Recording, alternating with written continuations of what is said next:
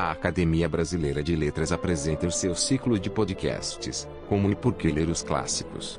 Neste podcast, teremos a participação do acadêmico Domício Proença Filho.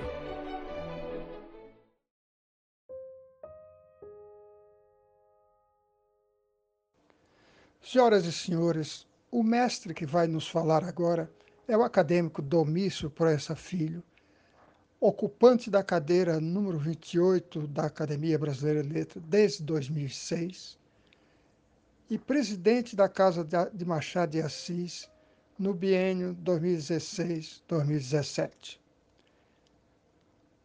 Estamos falando de um intelectual de biobibliografia enciclopédica, professor e pesquisador de língua e literatura, portuguesa e brasileira.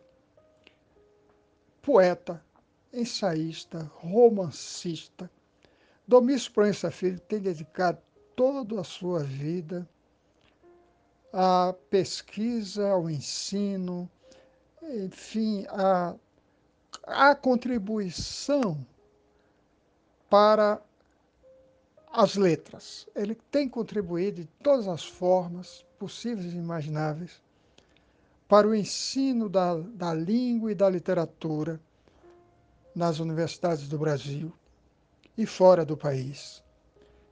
É um grande mestre, é um grande amigo, é um grande escritor, um grande intelectual que, sobre a, a história da língua portuguesa no Brasil, já disse ser simplesmente fascinante. Ele tem se dedicado a levar para facilitar o estudo, o entendimento, a compreensão da poesia dos Inconfidentes, clássica, portanto, tem levado contos de Machado de Assis à compreensão dos estudantes, tem se dedicado à questão dos, dos estilos de época na literatura, a tradução da linguagem literária em termos bem ao alcance de todos. Enfim, hoje vamos ouvir um grande conferencista e desejo a todos uma boa audiência. Em nome da Academia Brasileira, eu, Antônio Torres, agradeço a todos pelo prestígio. Muito obrigado. Amigas e amigos da Academia Brasileira de Letras, mais uma vez, por obra do grato convite de Antônio Torres, amigo fraterno e dinâmico coordenador desta série de encontros verbais promovidos pela Casa de Machado de Assis, venho lhes falar da relevância da leitura do texto literário. Na conversa anterior, tratei do lugar da literatura nesses tempos difíceis em que a voracidade de um vírus coroado e apocalíptico assombra o mundo e mobiliza a nossa reflexão. O tema agora, como e por querer os clássicos, integra seu anterior e abre-se a considerações complementares. Começo por lembrar, a propósito, que a palavra clássico envolve amplo espaço semântico espaço que abrange desde a designação de períodos históricos até, até manifestações estéticas e mesmo embates futebolísticos. Referimos-nos com frequência, no âmbito da história e da arte, a período clássico, a esculturas clássicas, a composições musicais clássicas, sejam eruditas ou populares, a certos textos não literários clássicos, por constituírem referência por modelares. É uma entre outras acepções. O termo exame situa-se no âmbito das manifestações literárias. Nele, o termo ganha significação, que por sua fluidez desafia e divide os estudiosos. Afinal, o que vem a ser um texto literário clássico? A resposta efetivamente não é fácil. Na tentativa de uma conceituação, Seja-me permitido recordar, ciente da relatividade da proposta, algumas características até o presente momento histórico consensualmente inerentes ao texto de literatura. Digo até esse momento porque, como sabemos, a arte literária acompanha a dinâmica do processo cultural em que se insere, mas admite a identificação de alguns aspectos, ainda que se esquive desafiadora e esfíngica a qualquer conceituação precisa. Vamos a eles. A literatura é um sistema de signos que tem uma língua como suporte. É uma arte verbal. A conceituação é tranquila, até que manifestações em contrário obriguem a reformulações.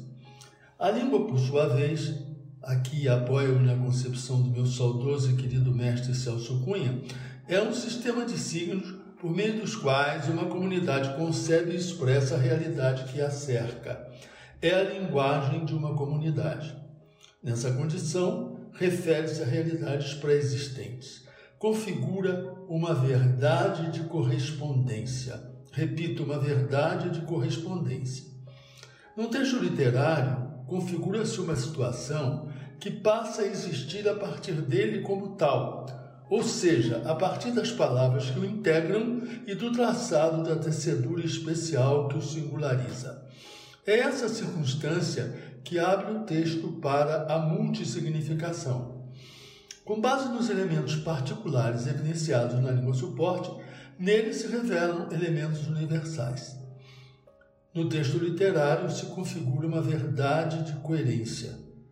Repito, texto literário se configura uma verdade de coerência, para além da referência à realidade concreta pré-existente. O texto de literatura envolve uma transfiguração do real. Essa dimensão transfiguradora da realidade ilumina nos textos literariamente representativos aspectos individuais, sociais e universais. O texto literário caracteriza-se assim por dois aspectos que se integram a multissignificação, também conhecida por polissemia, e a universalidade. Isto posto, pode-se entender, entre outras conceituações, e sempre respeitado o contraditório, que um texto clássico é aquele que se caracteriza por um alto índice de multissignificação. Índice este que possibilita uma ampla abertura à sua interpretação. E também pelo alto índice de universalidade vinculado à citada transfiguração. Essa dupla articulação, assim configurada, presentifica-se superlativamente nessa modalidade de texto e contribui de forma altamente significativa para a sua atualidade e a sua permanência. Até que, reitero, a dinâmica do processo literário, como a entendemos até a atualidade, conduza a natureza e a leitura do texto literário a outras configurações. Vale dizer, é a comunidade que, num tempo histórico dado, explicita o que é literatura. Para a atualidade e permanência a que me referi, contribuem ainda no consenso dos estudiosos duas outras características do texto literário, ou seja, do texto literário efetivamente representativo a dimensão epistemológica e a dimensão estética. Epistemologia, permita-me o vício didático, implica conhecimento, implica saber das coisas. Estética insere-se no campo semântico da beleza, conceito também extremamente desafiador e marcado de relatividade. Esse duplo dimensionamento, vale ressaltar, abriga valores relativizados pelas múltiplas visões de mundo. A dimensão epistemológica por sua vez, está na base de outra decorrência da literatura do texto literário. Essa leitura ajuda o comum das pessoas a organizar o seu universo cultural. Imagem contribui significativamente para o conhecimento de nós mesmos, do outro, do mundo e de nossa relação com o outro e com o mundo. Revela introjeções do nosso psiquismo que a ferrugem do tempo não conseguiu corroer, em especial o texto clássico, que, repito, superlativamente ultrapassa na sua representatividade e na potencialidade de sua significação as fronteiras do tempo e do espaço. O amor, a inveja, o ciúme, a cobiça, a vaidade, a luxúria, a inexorabilidade do destino, a natureza do ser humano, a corrosão do tempo, a vida, a morte, estão nesse caso entre muitos outros. Essa dimensão superlativa ajuda a entender a primeira das 14 propostas de definição apontadas pela percussiência do renomado escritor e crítico Italo Calvino, explicitada no texto de abertura do seu livro Por que Ler os Clássicos. Cito Calvino. Os clássicos são aqueles livros dos quais, em geral, se ouve dizer estou relendo e nunca estou lendo. É, é, cito pela edição da Companhia das Letras de São Paulo, 2007, página 9. Isso só acontece com textos caracterizados por altíssimo índice de multisignificação e de universalidade. Me permito acrescentar, é essa dupla dimensão integrada que possibilita a constante sintonia com o leitor para além dos limites do tempo e do espaço, além de assegurar a sua permanência e a sua atualidade. Entre as demais proposições, destaco outras duas para a sua reflexão. A de número 6. Um clássico é um livro que nunca terminou de dizer aquilo que tinha para dizer. Mais uma vez, acentua-se o alto índice de polissemia textual. A de número 7. Os clássicos são aqueles livros que chegam até nós trazendo consigo as marcas das leituras que precederam a nossa e atrás de si os traços que deixaram na cultura ou nas culturas que atravessaram, ou mais simplesmente na linguagem e nos costumes. Os dois textos estão um na página 10 e outro na página 11 do livro citado. Desnecessário assinalar a relação da proposição com o índice de universalidade garantidor da atemporalidade do texto, além de evidenciar que também na área da literatura, viver é compartilhar discursos. Na sequência, a propósito, o livro traz a indicação como clássicos, acompanhado de, de comentários justificadores, de 35 textos de épocas diversas, considerados pelo autor essenciais para a sua formação. Vale dizer, importantes para a sedimentação do seu conhecimento e da sua visão de mundo. Entre eles, a Odisseia de Homero, as Metamorfoses de Ovídio, Orlando Furioso de Ariosto, Do Amor de Stendhal, Nosso Amigo Comum de Charles Dickens, Robinson Crusoe, Cândido de Voltaire, Jacques Le Fataliste de Diderot, Três Contos de Gustave Flaubert, O Doutor Givago de Pasternak. Destaquei essas facetas do livro do crítico, de cujo título se aproxima o presente ciclo, como uma forma indireta de sugerir a sua leitura, como se pode depreender das considerações apresentadas a qualificação de um texto como clássico abre-se a, a indicação de outros títulos, coincidentes ou não com os indicados por Calvino, o que reafirma a assinalada fluidez do conceito. Até porque o fenômeno literário envolve a relação autor-texto-leitor. Por outro lado, não há um modelo universal de leitura do texto literário. A obra literária se abre, por sua múltipla significação, a distintos olhares de, leitores distintos. Seja-me permitido, a propósito, incluir entre os clássicos, no meu entender, apoiado nas características que eu procurei, nas características que eu procurei destacar, a semelhança de Calvino, por sua relevância na minha formação profissional e na minha visão de mundo. Entre outros, Dom Quixote, de Miguel Cervantes, o mito de Sísifo, de Albert Camus, os Lusíadas de Luís de Camões e Prodomo Nostra, Dom Casmurro, Memórias Póstumas de Blas Cubas e Esaú Jacó de Machado de Assis. Acrescento que o termo clássico se aplica a várias modalidades de textos literários, romances, contos, poemas, peças teatrais, entre outros.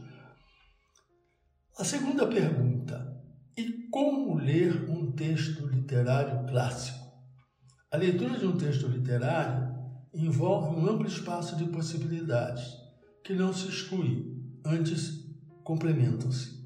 Podemos lê-lo nos limites dele mesmo, numa leitura nuclearizada nos elementos intrínsecos que o integram. Esta leitura centraliza-se na imanência do texto.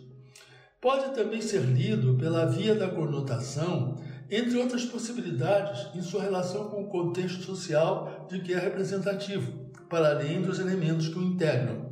Privilegia-se nessa modalidade de leitura a relação entre a, leitura, a literatura e o social, entre literatura e história, entre literatura e sociologia, entre literatura e filosofia, entre literatura e cultura. Podemos lê-lo também como pretexto para um passeio de nossa sensibilidade de leitores, e ainda na direção do entendimento de fatos da língua suporte. É possível também depreender do texto relações intertextuais. Entendo, ainda uma vez respeitadas as posições contrárias, que, por força das características apontadas, a leitura do texto clássico mais proveitosa implica alguns procedimentos, que apresento também a título de sugestões. Primeiro, privilegiar as duas primeiras possibilidades, a leitura pautada na imanência e a leitura apoiada na conotação.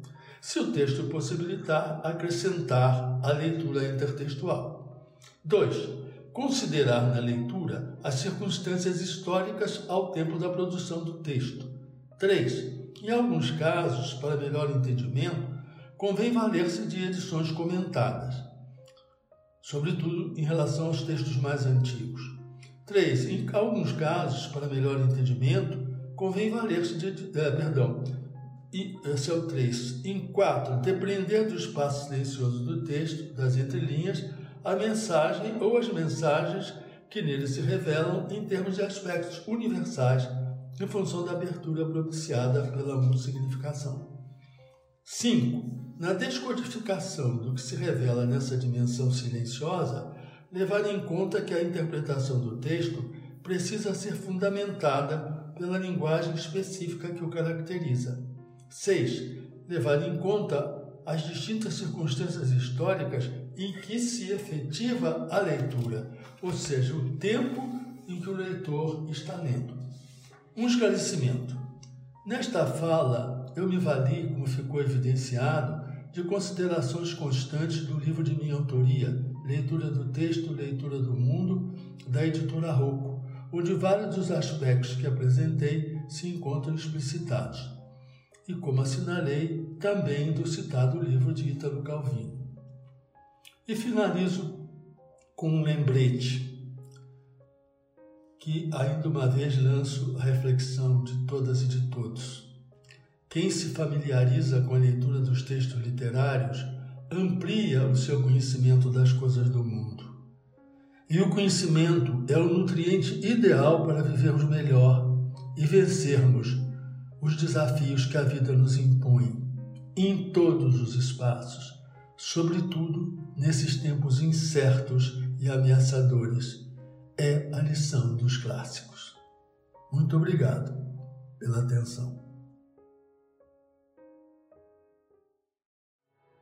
Você pode acessar todos os nossos podcasts pelo nosso portal. Acesse nosso site www.academia.org.br barra podcast.